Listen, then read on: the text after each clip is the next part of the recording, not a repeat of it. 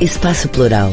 Debates e entrevistas da Rede, Rede Estação Democracia, é transmitido nos canais da Rede no Facebook, YouTube e no site rede.org.br. Olá pessoal, eu sou o jornalista Solon Saldanha e esse é o programa Espaço Plural Debates e Entrevistas. Ele é uma realização da Rede Estação Democracia e nós também contamos com 23 emissoras de rádio web TVs parceiras que o retransmitem. Hoje nós estamos recebendo aqui para uma entrevista exclusiva Márcia Barbosa, que é professora no Instituto de Física da Universidade Federal do Rio Grande do Sul, membro da Academia Brasileira de Ciências e agora, né, e principalmente, secretária de Políticas e Programas Estratégicos do Ministério da Ciência e Tecnologia. Eu lembro a todos que este programa acontece de segunda a sexta-feira, sempre ao vivo, das duas às três horas da tarde, mas alguns dos nossos parceiros o colocam no ar em horários alternativos. Se você não puder acompanhar num desses dias e horários, você pode também buscar os vídeos que ficam gravados à disposição no nosso site, red.org.br. Nesse mesmo endereço, você encontra também vídeos de outros programas produzidos pela Red além de uma série de artigos especialmente escritos, e também tem a possibilidade de optar por ouvir boa música 24 horas por dia. Ainda por último, antes de iniciarmos, eu faço um pedido a quem está nos acompanhando agora, nossa audiência. Não esqueça de deixar o seu like, o seu registro nas redes sociais, porque isso conta muito para a gente e é importante. Muito boa tarde, seja bem-vinda, Márcia. Tudo bem contigo? Boa tarde, tudo bem, muito na correria, mas bem. É, a Márcia está falando hoje conosco, direto de Brasília, onde ela se encontra agora, normalmente, aí de segunda a sexta-feira, é o seu novo posto de trabalho. Mas, Márcia, antes de iniciar a nossa conversa, eu queria só que tu me permitisse fazer um registro, é porque no dia de hoje, 14 de março, estás completando cinco anos do assassinato de Marielle Franco, que, junto com seu motorista, Anderson Gomes, eh, foi morta a tiros, né? Estão presos dois dos executores, Rony Lessa e Elcio de Queiroz, e inacreditavelmente, mesmo com os executores presos, né, não se consegue chegar aos mandantes desse crime. O Brasil e acho que o mundo democrático todo já está um pouco cansado disso. Né? Felizmente, agora parece que a Polícia Federal está instruída para realmente fazer a investigação que precisa ser feita, e quem sabe lá a gente pode descobrir o que mais tem por trás desse crime bárbaro que atingiu a vereadora da cidade de, de, do Rio de Janeiro. Mas, feito esse registro, Márcia, eu queria começar conversando contigo da seguinte maneira. No ano de 2020, você foi mencionada pelo ONU Mulheres como sendo uma das sete cientistas que moldavam o mundo naquele momento. E em março do mesmo ano, 2020, você foi apontada pela, apontada pela revista Forbes como uma das 20 mulheres mais influentes do Brasil nos conte como é que você alcançou esse destaque todo e o que, que isso mudou, se é que mudou, né, na tua vida cotidiana. Tá.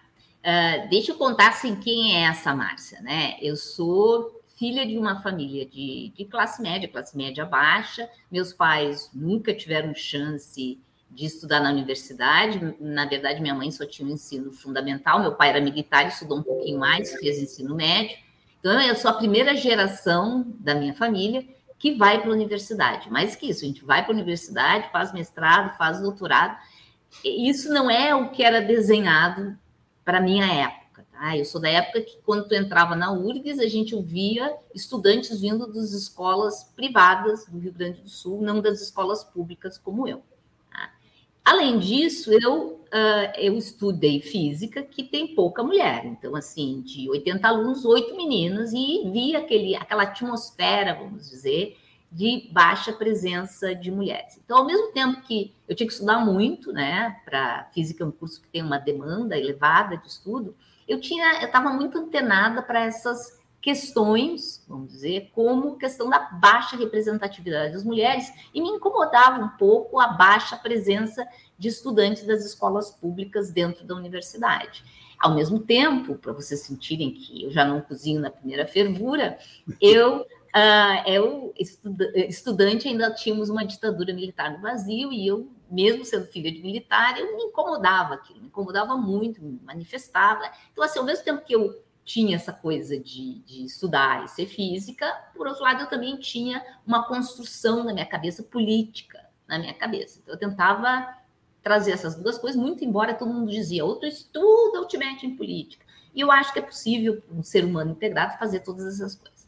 E nisso fui seguindo a minha carreira sempre com, esse, com essa dupla face, tá? Uma face da cientista, que por ter já passado por esse obstáculo, né, de ser pouca mulher vindo da escola pública, os outros obstáculos que apareciam na frente, por exemplo, quando tu vais para o exterior, o Brasil naquela época era pouco reconhecido internacionalmente. Então já nos olhavam meio tortinho. Mas eu estava tão acostumada com me olhar em tortinho por ser mulher, vinda da escola pública, que, vamos dizer assim, aquilo para mim era bobagem, tá? O que os gringos achavam que eu não teria condições de acompanhar. E isso, no fundo, foi muito importante para eu conseguir ganhar minha firmeza internacional, porque física a gente faz no mundo né? Então eu tinha até uma certa vantagem sobre os outros colegas brasileiros que iam para fora, mas vindo de uma classe mais acostumada com mordomia, porque eu não era acostumada com mordomia. Então foi fácil para mim ir criando estes dois caminhos. E orientei, coordenei um grupo internacional de mulheres importante, ganhei prêmio por causa disso.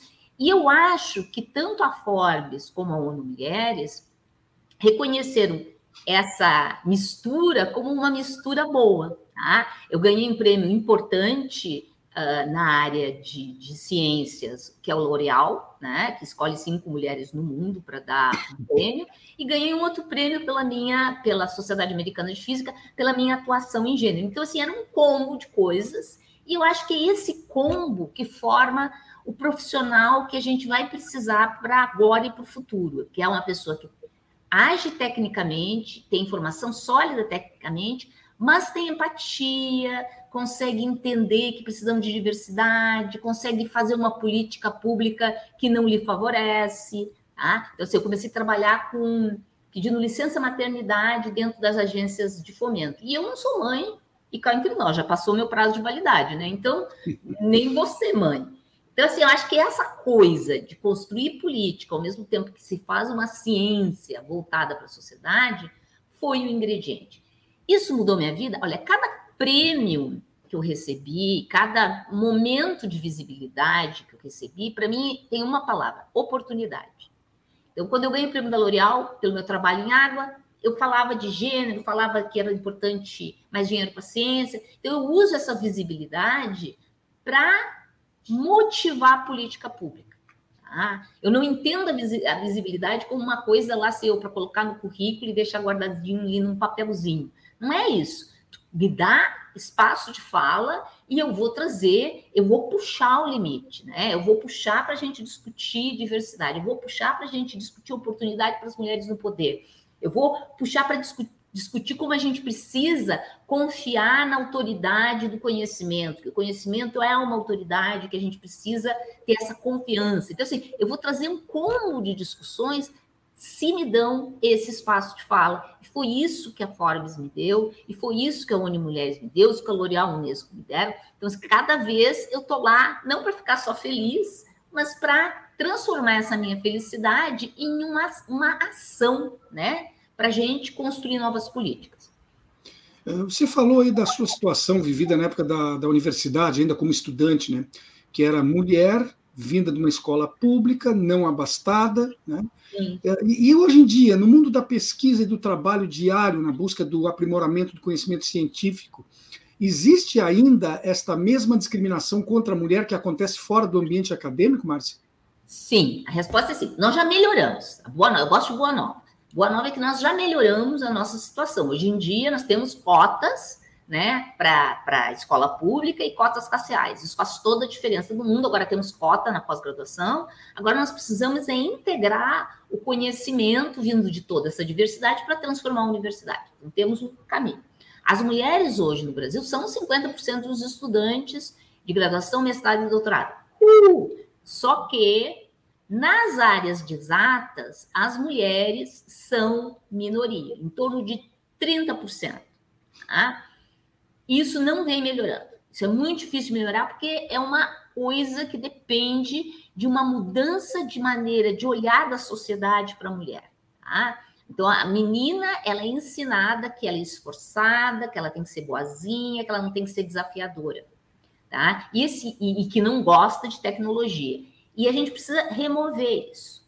Então, assim, temos agora uma boa nova, né? Que vinham sendo feitas políticas, né, de fomento para pesquisadores e pesquisadoras atuarem nas escolas para mudar essa visão, né, de que a mulher não pode ir para as exatas, mas eram políticas tímidas. Então, agora, bem assim, não faz uma semana, a ministra Luciana Santos, que é a ministra aqui do Ministério de Ciência, Tecnologia e Inovação, provocou o CNPq e o CNPq vai lançar um edital para professores e professoras da universidade atuarem na, com meninas nas escolas, usando estudantes mulheres, tá? Para provocar esse desejo das meninas irem para a área de exatas, e é um edital robusto, tá? De 100 milhões. Então, assim, não é, não é um, uma coisinha, uma esmolinha, pra, não, é um edital robusto para a partir daí a gente construir, né?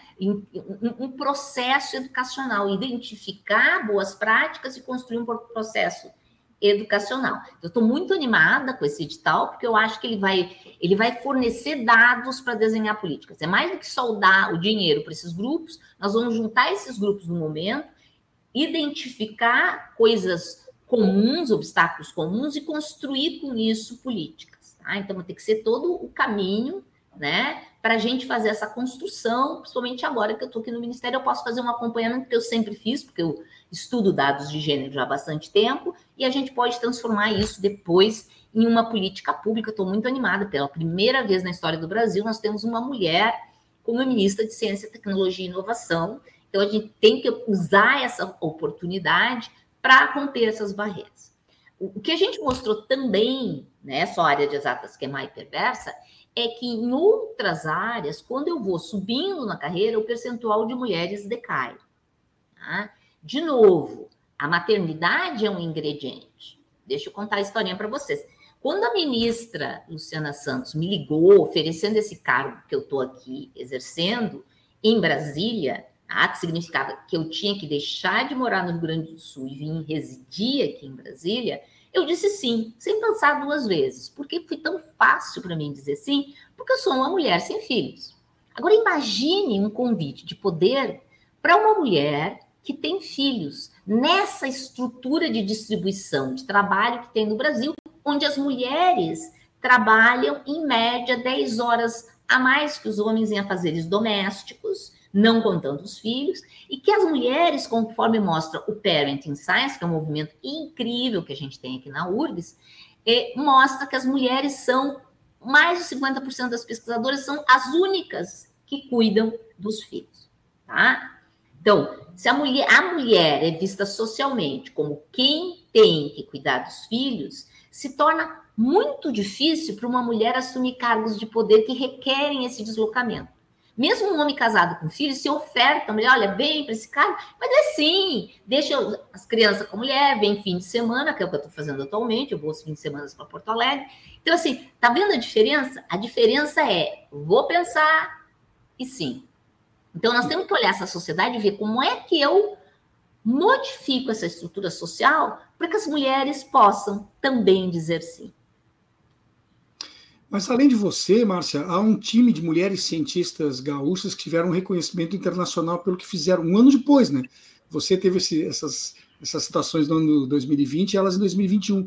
Eu cito aqui Angela Wise, Clarissa Friso, Fernanda Stanisquaski, Luísa Frank, Silvana Hempel. O que, que aconteceu? Como é que se explica esse boom, essa verdadeira seleção que parece que entrou em atividade aqui no sul do país?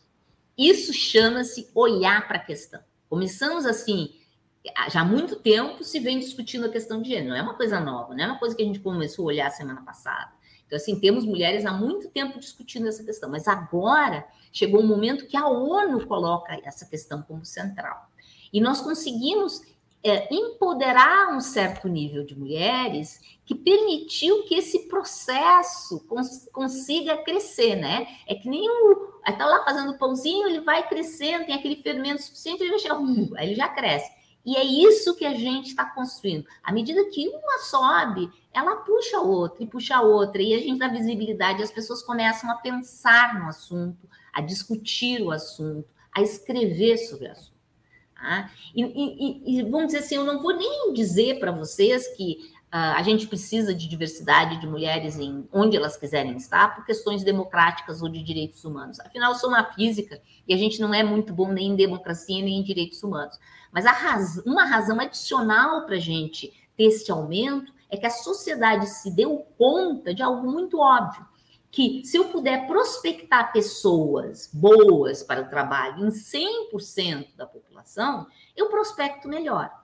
Tem um estudo da consultoria internacional McKinsey que mostra isso. Empresas com mais diversidade ganham mais dinheiro. Estudos também mostram que quando eu tenho trabalhos de pesquisa com mais diversidade, eles têm mais inovação.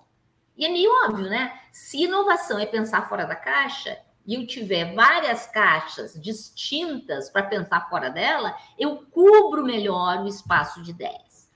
Acho que a sociedade está realmente se dando conta desse poder, a gente precisa só ajustar né, esse caminho, oportunizando a área de exatas, viabilizando as mulheres a conseguir uh, ter, se vamos dizer assim, conseguir ter mais apoio, mais divisão de trabalho em casa para o trivial, né? Fazer comida, do trivial, para poderem ter tempo para o excepcional, né? O excepcional a gente precisa de tempo também, né? Então a gente precisa deixar de fazer um pouquinho, né? O trivial, para poder ter tempo para o excepcional.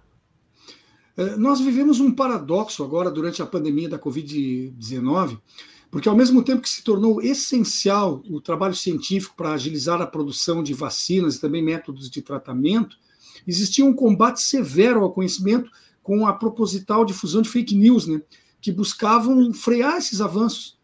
Uma coisa impensada até pouco tempo atrás. Essa situação já está superada ou ainda temos uma longa batalha pela frente contra a ignorância, Márcia? Olha, fake news sempre existiu. Tá? Ela só não tinha escala. Tá? Vou dar um exemplo. Ah, no começo do cristianismo, a Hipátia, que morava em Alexandria, super antigamente, era uma pesquisadora, filha do diretor da Biblioteca de Alexandria, foi questionada pelo bispo local dizendo aquela frasezinha, né? Mulher é de rosa, homem é de azul, né? E dizendo para ela parar de fazer pesquisa. E ela disse: não, vou continuar orientando, fazendo a minha pesquisa. O que, que ele fez? Ele espalhou na cidade que ela era uma bruxa, uma pessoa que ia trazer male malefícios para a sociedade, e ela foi assassinada. Então, assim, espalhar em verdades sempre foi o instrumento, a arma de quem não tem evidências. Tá? O que, que aconteceu mais recentemente? Tá? Mais recentemente, nós tivemos duas coisas acontecendo. A primeira delas é que surgiu a internet, então, é muito mais fácil hoje em dia uma fake news ser disseminada. Tá? E ela pode ser disseminada de uma maneira espetaculosa, que é o que normalmente atrai as pessoas na internet. Elas gostam de ver coisas bombásticas, para parar o olho naquilo. E existem pessoas que têm ferramentas para fazer essa disseminação. Tá? Então, essa é uma coisa.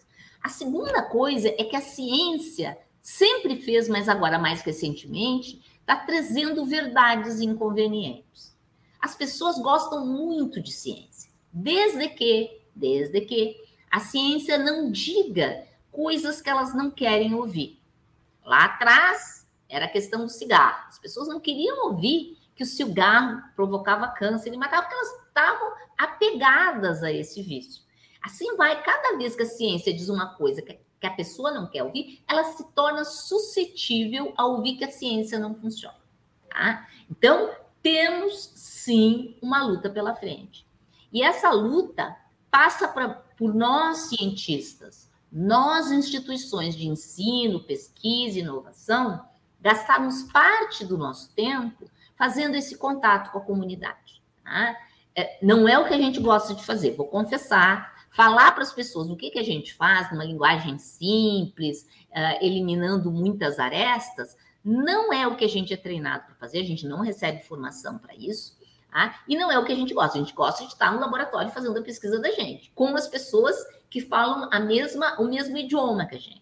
Só que as pessoas, essa pesquisa precisa ser financiada, e para ser financiada eu preciso do apoio do povo. E para o povo apoiar, ele precisa entender o que está acontecendo. Então, no, e nisso, um, um, movimento que é a curricularização da extensão, ou seja, todos os estudantes que passarem por uma universidade vão ter que fazer esse trabalho de extensão, que é uma interface com a comunidade, vai ser instrumental. A outra coisa que é instrumental é discutir ciência na escola, desde o ensino fundamental. Tá? Então, nós vamos ter que fazer uma, um trabalho importante no ensino fundamental e nós vamos ter que trabalhar muito com os estudantes nessa curricularização da extensão para atingir a sociedade. Isso é fácil? Não, porque a gente não pode mentir, a gente não pode ser espetaculoso com mentira ou espetaculosa com mentira, como quem faz fake news pode fazer. Então, assim, é uma guerra muito desigual, porque a gente precisa ser honesto e fiel ao conhecimento mas eu tenho muita confiança de que nós vamos sair ganhando dessa. Porque, afinal de contas, se hoje eu, que tenho 63 anos, aí vai uma confissão, estou viva, tá? é por causa da ciência. Porque se eu vivesse na Idade Média, a, a, faixa etária não chegava aos 30 anos, eu já estaria morta, e você em casa que me ouve, provavelmente também. Os seres humanos passaram a viver mais graças à produção maior de alimentos, às vacinas, aos antibióticos, à informação sobre saúde pública. Então, é esse ingrediente que a gente chama de ciência. Nada mais, nada menos, simplinho, fez a gente viver mais e melhor. Mas você usou como exemplo uh, o cidadão que fuma, né?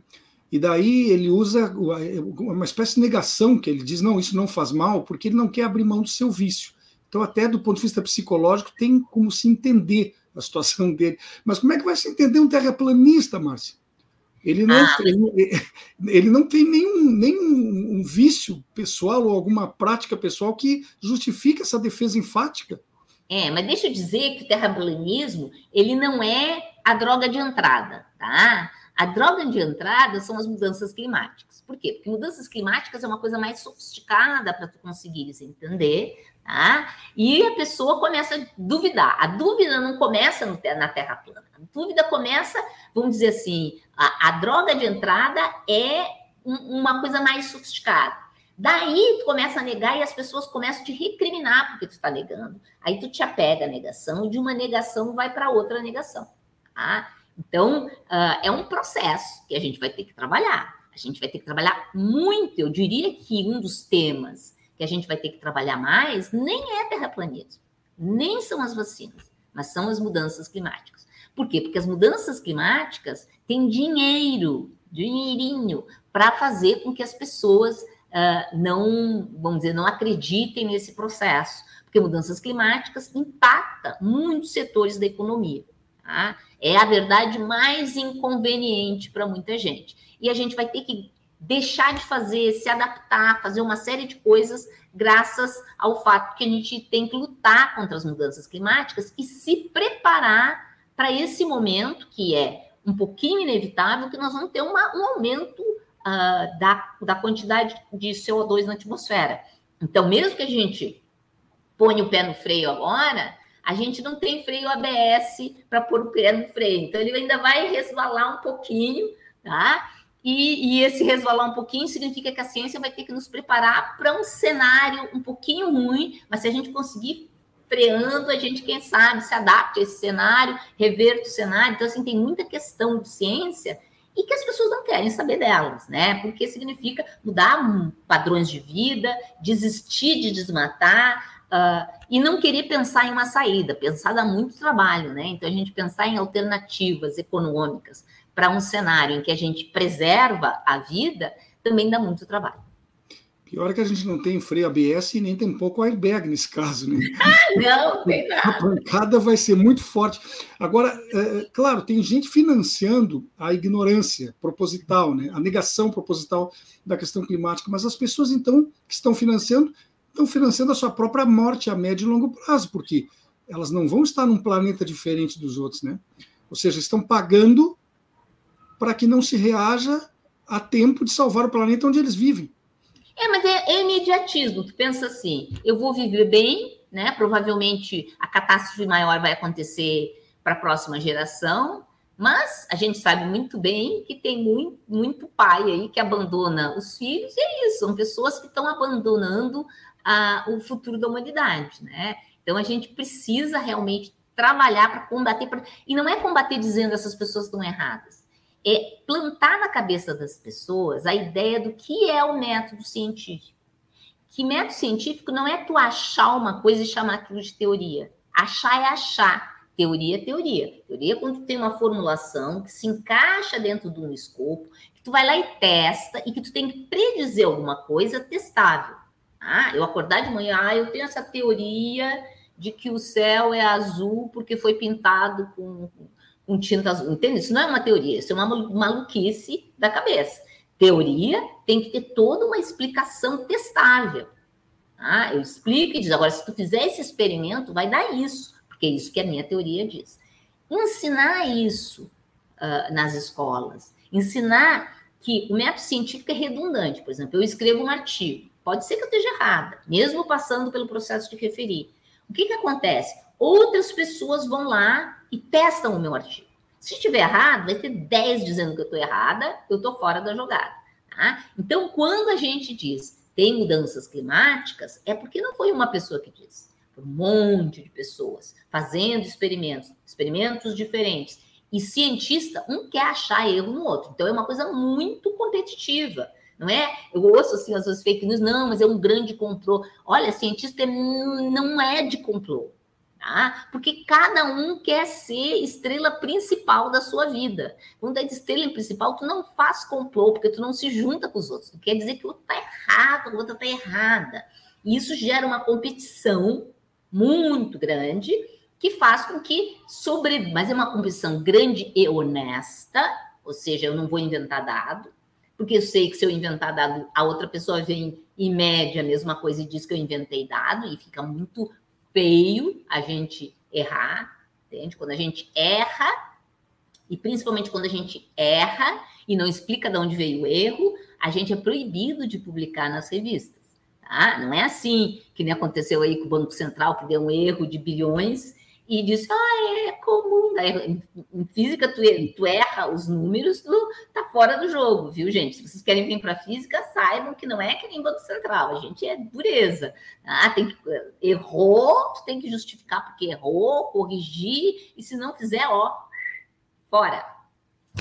Mas lá no Banco Central já está até justificado que aqueles juros estão abusivos, né? É só a pessoa querer enxergar os números.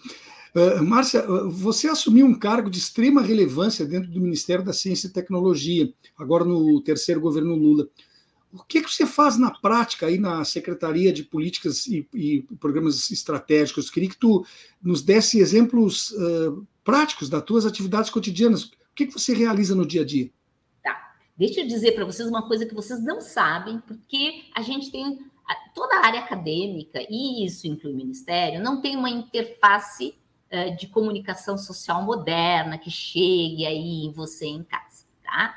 Mas o que, que faz esta secretaria em particular? A gente apoia, às vezes, jogando como braço de apoio o CNPq, então a gente define uma política, o CNPq lança o edital, ou a FINEP lança o digital, para apoio de projetos que são estratégicos. Deixa eu dar um exemplo de um projeto que a gente estava, que já está de pé, que a gente está fazendo junto com a Inglaterra, tá? Que, eu, que o nome é, é Amazon Face, tá? Mas o que, que é esse Amazon Face? É colocar grandes, uma, uma espécie de cilindrão envolvendo árvores, um grande cilindrão, vão ser seis cilindrões, Três desses cilindrões vão injetar CO2 nas árvores, tá? e três não vão injetar. E nós vamos comparar o efeito de, um, de uma atmosfera com mais CO2 e a atmosfera como a gente tem aqui no impacto das árvores. Por que eu chamo isso de back to the future? Porque se continuarmos aumentando a quantidade de gás carbono, esse será o cenário do futuro. E a gente está testando para ver qual é o impacto que vai ter no ecossistema destas árvores. Tá? Então, isso é um projeto que está em andamento, que vai nos preparar para um cenário ruim, ou usar esse cenário ruim para conseguir mais financiamento para evitar esse aumento de CO2. Esse é um tipo, vamos dizer, de, que responde uma pergunta importante: qual o dano ou não que faz nas árvores esse aumento de CO2? Um outro projeto, a gente tem uma torre imensa de observação na Amazônia que vai medindo desde a base até o topo como é que está modificando ao longo do tempo a atmosfera, ou seja, o CO2 não vai estar igualmente espalhado, a gente quer entender como é que ele, ele modifica com a altura, para entender esse processo, como ele modifica com o passar do tempo. Um outro projeto tem a ver com a base econômica da região amazônica. A região amazônica tem uma população que tem uh, várias características econômicas ligadas à produção local, mas que tem uma tecnologia antiga para fazer isso. Tá? Então, a gente está entrando no que a gente chama de cadeia produtiva e está dizendo: olha, vamos trocar esse jeito, por exemplo, do, de matar o pirarucu, de pirarucu é um peixe enorme que se, se come muito na Amazônia, para ser mais limpo, mais higiênico, mais tecnológico. Tá? Então, esse é outro exemplo. Outro exemplo, assim que eu cheguei, eu cheguei quinta passada na secretaria, fui aprendendo o que está andando e jogando coisas novas. Não sei se vocês ouviram nas notícias que uh, tem tubarões atacando banhistas nas praias lá de Recife, tá? Aí o que a gente fez? Fez uma reunião com a governadora, com os secretários lá de Pernambuco e junto com a fundação, o CNPq, que eu digo é o braço que organiza as coisas para nós, vai ser lançado um edital para fazer pesquisa de qual é a solução para esse problema. São várias possibilidades de solução, tá? A que a gente quer evitar é dizer para as pessoas não tomarem mais banho, porque quebra economicamente a região, mas a gente pode rastrear, por exemplo, os tubarões, que é uma das opções que tem, ao mesmo tempo que a gente vai estudar por que, que esses tubarões estão lá, tá? O que, que levou eles a irem para essa região? Porque já começam a aparecer alguns tubarões em Fernando de Noronha, provavelmente a mesma, a mesma ação que muitas vezes significa que a gente joga esgoto, portanto, joga comida para os tubarões, e isso faz eles serem atraídos por essa opção alimentar. E assim é de manhã à noite, é assim, é um dia muito cheio, vocês que falam mal dos funcionários públicos, aqui se trabalha muito, olhando toda essa gama de projetos que varrem as áreas de pesquisa de ponta. Nós estamos já, uh, os projetos de vacina, a gente continua analisando vacina, já estão entrando para a fase 2, né? Duas vacinas nacionais e tem um medicamento que já está na fase 1. Um. Então, a gente financia certas ações que são estratégicas e uma delas, que assim é do meu coração, porque é da minha área de física, a gente está tentando uh, fazer com que o Brasil entre como membro do CERN, aquele grande acelerador de partículas que tem na Suíça. Já, para poucos dias. para poucos dias muita, são, são vários exemplos citados. Esperem que vão vir muitas coisas, tá? Assim, não é. Pode ser falta de dinheiro que nos impeça, mas não a falta de ter uma equipe técnica fantástica que a gente tem no Ministério. E a minha intenção é pegar toda a gama de projetos que estão andando aqui e transformar isso em vídeos tá? em que as pessoas possam clicar lá na página e aprender sobre o que, que, são essas atividades que o Ministério vem fazendo, porque afinal de contas é dinheiro do povo brasileiro e a gente tem que dar conta. Nós temos um pequeno intervalo agora, Márcia, mas menos de dois minutinhos já estaremos de volta para continuar a nossa conversa. Perfeito. Um país sem serviço público, sem concurso público, dependendo de nomeações políticas. Já imaginou? É o que pode acontecer com a aprovação da reforma administrativa. A Durga Sindical, em defesa dos professores e da educação pública e de qualidade. Educar não é somente fazer prédio. Prédio não ensina ninguém. Quem ensina é o professor. O governo tem que entender isso. Na escola nós somos um só. Seja professor, seja funcionário, o reajuste tem que ser igual para todos. Meu básico é 657 reais. O que a gente está pedindo é o mínimo de respeito. É para ter comida no prato. Eu dei a minha vida pela educação, valorização e respeito. É para os que estão na escola e também para quem já está aposentado. CEPERS, a luta pela educação é de todos nós.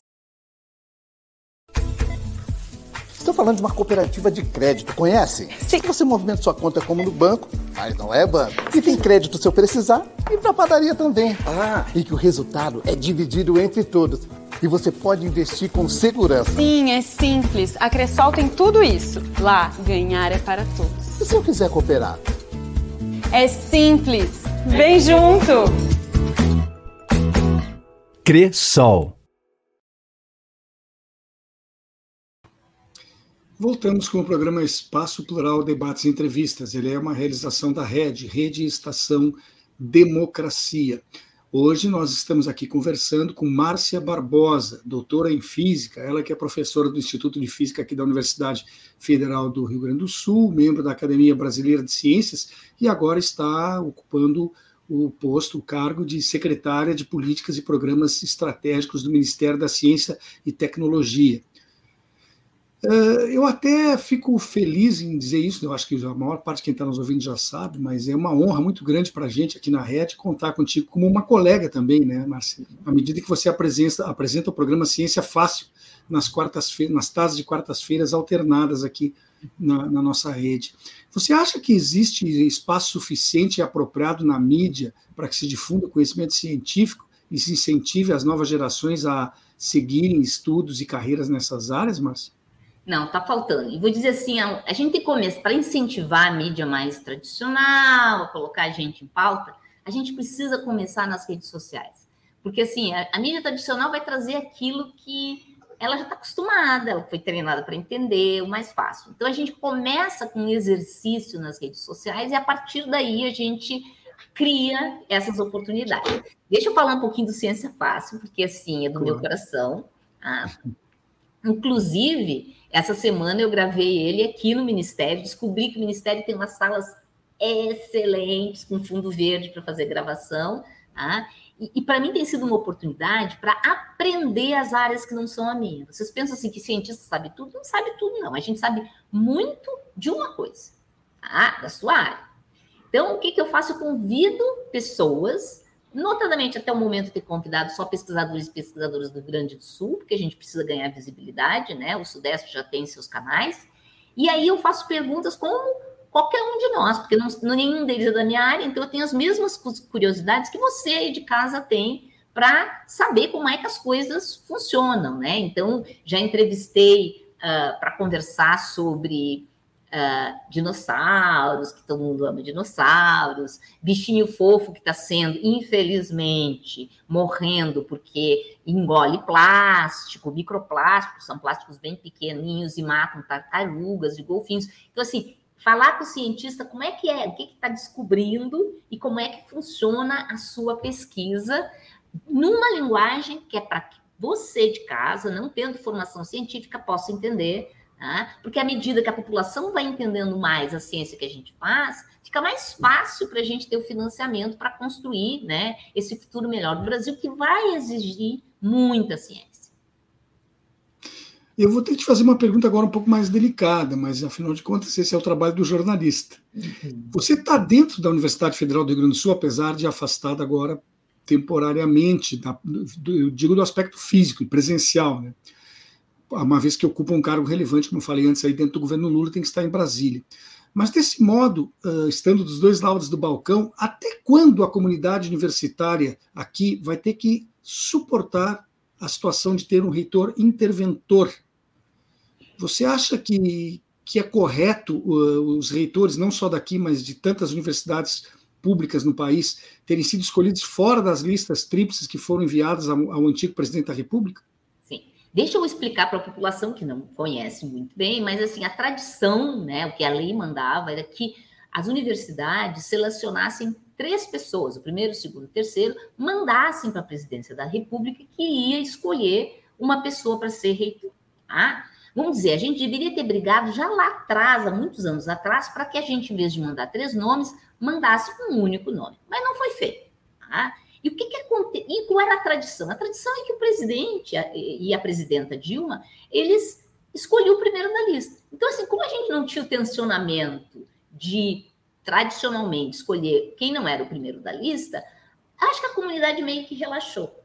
E o que, que aconteceu durante o último governo?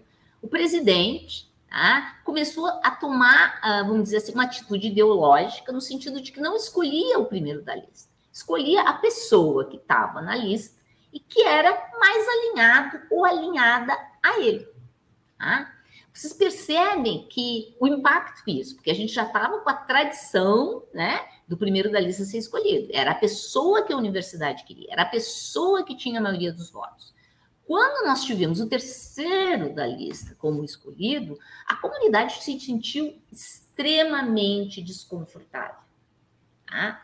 E aí, o fato da comunidade estar desconfortável gera uma falta de diálogo entre a comunidade e o reitor que acuado, né, com essa situação, ele não é o escolhido, não é o que as pessoas querem, ele se afasta, ele não participa das reuniões do conselho universitário, para quem não sabe, o conselho universitário é o órgão máximo da, da universidade que decide os grandes caminhos, o reitor ou a reitora é um executivo que realmente executa as coisas, faz o que está definido pelo conselho universitário, e começou esse embate, o conselho universitário não concordava com as políticas que estavam sendo desenvolvidas.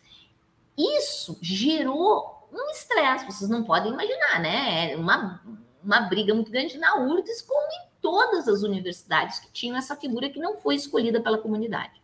Tá? Então, nós temos tido embate, não só embates, mas dificuldades por exemplo, quando a gente teve a pandemia, voltar para as aulas, discutir como volta das aulas, discutir como vai sair o vestibular, são todas coisas que partem desse órgão colegiado e precisam ser administrados pela reitoria. Só que agora o reitor não vai nas reuniões do órgão colegiado, então ele sequer consegue ter a capacidade de executar.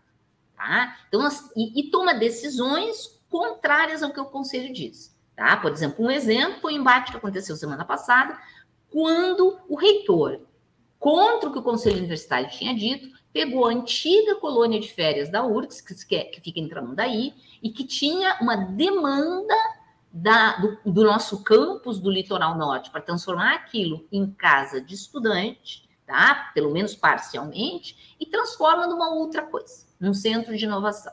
Tá? Então, assim, daria para conviver, daria, se quer fazer um centro de inovação, um pedaço vai para centro de inovação, mas a parte onde ficavam os quartos, vira a colônia, de, vira a, a, casa de estudante. Vocês, é, é, crucial isso, porque se vocês conhecem a dinâmica da praia, a dinâmica da praia é que quando chegam os, os meses de verão, é muito difícil, fica muito caro o aluguel. E nós agora estamos enfrentando um tempo em que as aulas são durante o verão. Então a gente precisava ter a colônia para abrigar os estudantes. Tá? Então, a falta de construção dessa conversa, quando uma pessoa não é democraticamente escolhida pela comunidade, é muito ruim.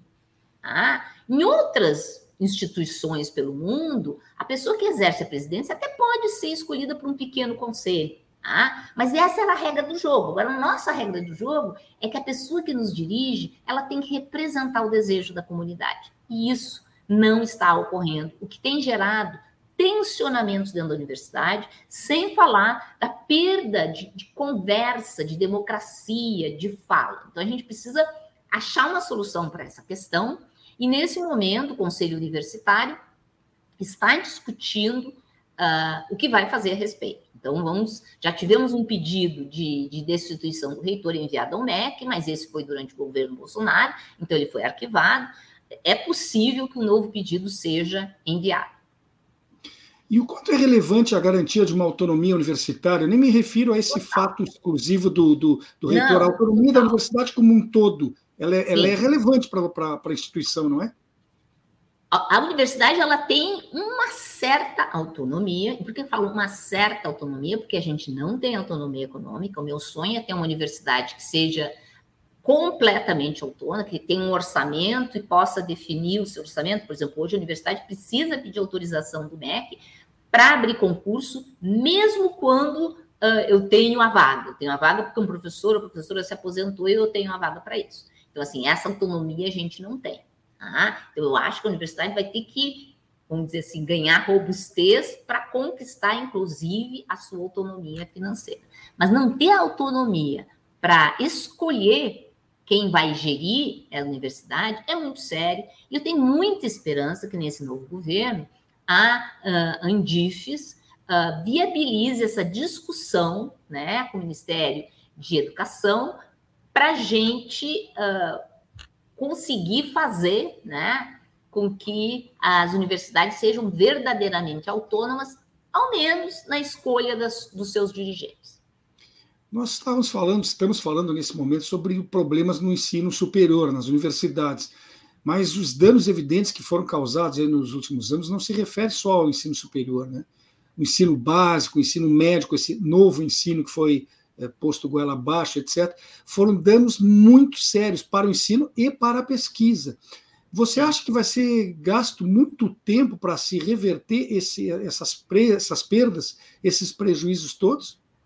Tá. Vou começar assim com as coisas que não eram escritas, né? Então a gente tinha uma expansão das escolas cívico-militares, tá? Que é um pouco problemático, são, são escolas que evitam certos temas, tá? De direitos humanos, a história fica um pouco obscurecida sobre a ditadura militar, e também certos temas passaram a ser tabu.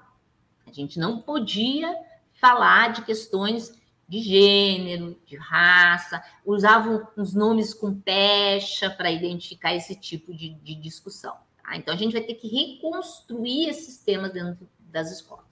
O segundo grande debate é que foi feita uma alteração né, do ensino médio que passa a ter terminações. O problema de ter terminações é que aparece ser um belo menu quando tu tens uma escola bem estruturada, com muito estudante, que tu possa ofertar todos os pratos do menu. Essa não é a realidade do interior do Brasil. Essa não é a realidade das nossas escolas públicas. Elas não vão ter um menu. Elas vão ter que passar a feijão e arroz todos os dias. Ou seja, vai ter um único, provavelmente a maioria vai ter uma única terminalidade uh, sendo executada, porque simplesmente as escolas não têm nem estrutura, nem corpo docente para ofertar todas as terminalidades. Qual é a minha esperança, né? A minha esperança é que o ministro da Educação, tá, e ele meio que prometeu fazer isso, ele venha e reanalise essa questão. Como vai analisar? Com achismo? Não. Ele tem que analisar estudando o que, que os impactos dessa, modifica, dessa modificação tá, e trazendo soluções para isso. Entende? Todo mundo tem o seu plano de como é que a educação tem que ser. Eu sou cientista, eu acho que a gente tem que medir né, o resultado e, com isso, corrigir ou mudar totalmente a política educacional, mas não pode ser que nem Grêmio versus Internacional, né? Ah, quando tá o Grêmio ganhando, ah, vamos usar essa, aí sai o outro, ah, agora é o Internacional. Então, assim, não, não é granal educação. Tem que usar ciência para definir qual é a melhor metodologia para o ensino médio. Eu queria também ouvir mais um pouco da, da, da Márcia professora. Né? Uh, qual é a tua opinião sobre essa enxurrada de cursos EAD que surgiram nos últimos anos aí uh, nas universidades, principalmente? A, a, educação à distância ela tem como oferecer ensino e formação com a mesma qualidade que tradicionalmente oferece um ensino presencial, Márcia? Você acredita nisso? Vamos separar o problema em duas coisas. Não é assim, o EAD é um demônio, o presencial é uma maravilha. Na verdade, o que está acontecendo é uma explosão de cursos e universidades caça-níquel, que te oferta e EAD o melhor caça-níquel possível. E, e, assim, é grande. O ensino público do Brasil, nas universidades, ele ocupa 30% só do ensino. 70% é privado. Entre os privados, tem universidades maravilhosas, tá? Então, assim, que são essas confessionais, que são as universidades comunitárias. Mas tem um monte dessas universidades, caça-níquel, sabe, aquelas universidades que crescem e vão para a Bolsa de Valores, que querem é, vamos dizer assim, treinar as pessoas. Para essas universidades, o ensino remoto, eu não chamo nem de AD isso, ensino remoto, tem um professor que dá aula para milhões de pessoas com pequenas tecnologias, ele é a solução mais barata.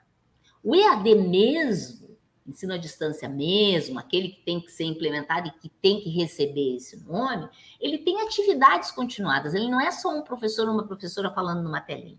Tá? Ele tem que ter monitores, ele tem que ter atividades em que tu vai conversando com o aluno, atividades uh, que vão acontecendo, ou seja, ele é um pacote bem caro. Tá? E por ser caro, não é o que as pessoas estão implementando. Agora, certos cursos, vamos falar de alguns cursos, certos cursos não tem como ser EAD. Tá? Entendeu? Assim, um curso que tem que ter atendimento a medicina, odontologia, psicologia, enfermagem, céus, não dá. Né? Não pode nem, nem esse AD maravilhoso, ele não pode ser. Em física, eu preciso fazer experimento no laboratório. Eu vou comprar um laboratório para cada pessoa ter um laboratório em sua casa? Não, né? Então, eu até posso usar o EAD como uma ferramenta em algumas aulas, mas ele não pode ser o protagonista dessa história, tá? A, essa ação de fazer a distância, ela tem só uma vantagem. A gente consegue atingir mais gente, mas se vamos fazer isso, vamos fazer isso com qualidade. Com os monitores, com as atividades remotas, monitoradas e com encontros de tanto em tanto. Então, vamos ter que uh, é muito mais trabalho, tá? E quando for feito, tem que ser feito para o objetivo de atingir um número muito grande de pessoas, porque o Brasil precisa formar mais gente. O Brasil tem uma média de pessoas da idade de 24 a 30 anos com ensino superior mais baixo que a Colômbia, gente mais baixo que Chile, mais baixo que Argentina, muito mais baixo que a média da OCDE. Então a gente precisa formar mais gente. Você em casa que diz que o Brasil tem muito doutor, não, o Brasil não tem muito doutor. O Brasil sequer tem muita gente formada. É, aqui, essa história de, de EAD, já houve instituições aí que tinha professor morto dando aula. Ah, sim. Porque é, é pegavam é, os vídeos que ele havia deixado e o professor falecido continuava dando aula sem remuneração, é óbvio, né? porque não teria como pagá-lo. É, mas, enfim, é, que é tão combatida por quem não conhece a, a sua a realidade. O que você nos fala sobre essa medida e você que está durante tanto tempo dentro da instituição, que resultados práticos sentiu depois de alguns anos dela instituída, dela uh, valendo. Podia repetir, porque cortou bem quando tu começasse a falar. Qual é a medida? Eu, eu, eu queria saber a tua posição sobre a política de cotas, que ah, também foi tão nossa, combatida. E eu queria saber os resultados que você viu dessas políticas. Eu estava no salão do consumo no momento que a gente votou. Tá, gente? Essa é uma das políticas mais importantes que a gente fez. Tá? Por quê? Porque agora tu traz a diversidade para dentro da universidade. Né? Vou trazer, é, entendeu? Aquele mesmo sentimento de, de impostora que eu tive com uma filha da escola pública que entra na universidade, agora não precisa ter. Estamos trazendo a escola pública, estamos trazendo negros e negras para dentro da, da universidade.